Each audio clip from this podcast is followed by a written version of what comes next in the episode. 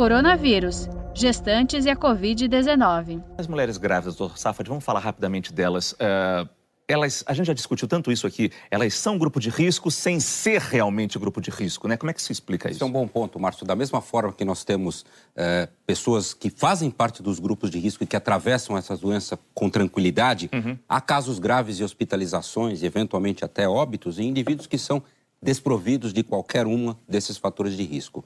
As gestantes são claramente um fator de risco para a influenza. A gente tem dados sólidos que demonstram que as gestantes, uma vez que adquiram o vírus influenza, o vírus da gripe, uhum. elas fazem formas mais graves. Os dados em relação à Covid-19 em gestantes ainda não são claros. Nós não tivemos ainda condição de identificar a Covid-19 como um real fator de risco para a gestante, né, colocando a gestante como, de fato, um fator de risco para a má evolução. Os dados ainda não são claros em relação a isso. Entretanto, é razoável que a gente tenha nas gestantes uma preocupação importante, né? E as monitore e as siga, vamos dizer, mais de perto. Mas um dado importante que eu queria aproveitar esse momento hum. para colocar, como pediatra, quando você tem uma gestante acometida pela Covid-19, uh, os organismos no mundo inteiro fizeram recomendações distintas de algo que é crucial, que é o aleitamento materno. Uhum. Os Estados Unidos e a China tomaram uma postura, Márcio, de separar o recém-nascido da mãe que é acometida de Covid na ocasião do nascimento da criança e dar fórmula para eles.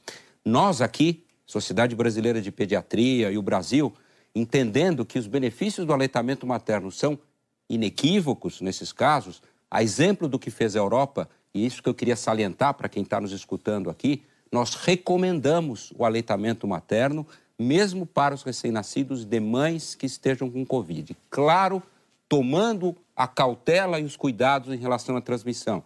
Higienização das mãos e uso das máscaras. E creio que esse seja um momento importante para tocar nesse assunto, Márcio, porque hoje é o dia do aleitamento materno. Sem e acho que essa é uma mensagem que eu queria deixar registrada aqui para quem está... E outra mensagem importante, que essa é fundamental, mas uma outra mensagem importante, não deixar de fazer o pré-natal.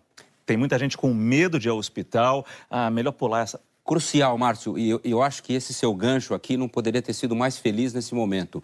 Uma das mensagens que eu não gostaria também de deixar de enfatizar é a necessidade que não só as gestantes que fazem o pré-natal, mas todos os indivíduos que, por alguma razão, tenham sintomas ou sinais que os preocupem, não deixem de procurar assistência médica. Nós não devemos, nesse momento, negligenciar o nosso cuidado com a saúde. Então, chegar numa etapa muitas vezes tardia de algumas doenças pode comprometer o prognóstico. As outras doenças continuam aparecendo, uhum. o câncer, enfim, as infecções. Então, não negligenciem a assistência médica. Se tiver sintomas que os preocupem, recorram ao seu médico, recorram ao posto de saúde, não deixem de ir ao hospital para que sejam tratados. Saiba mais em g1.com.br/barra coronavírus.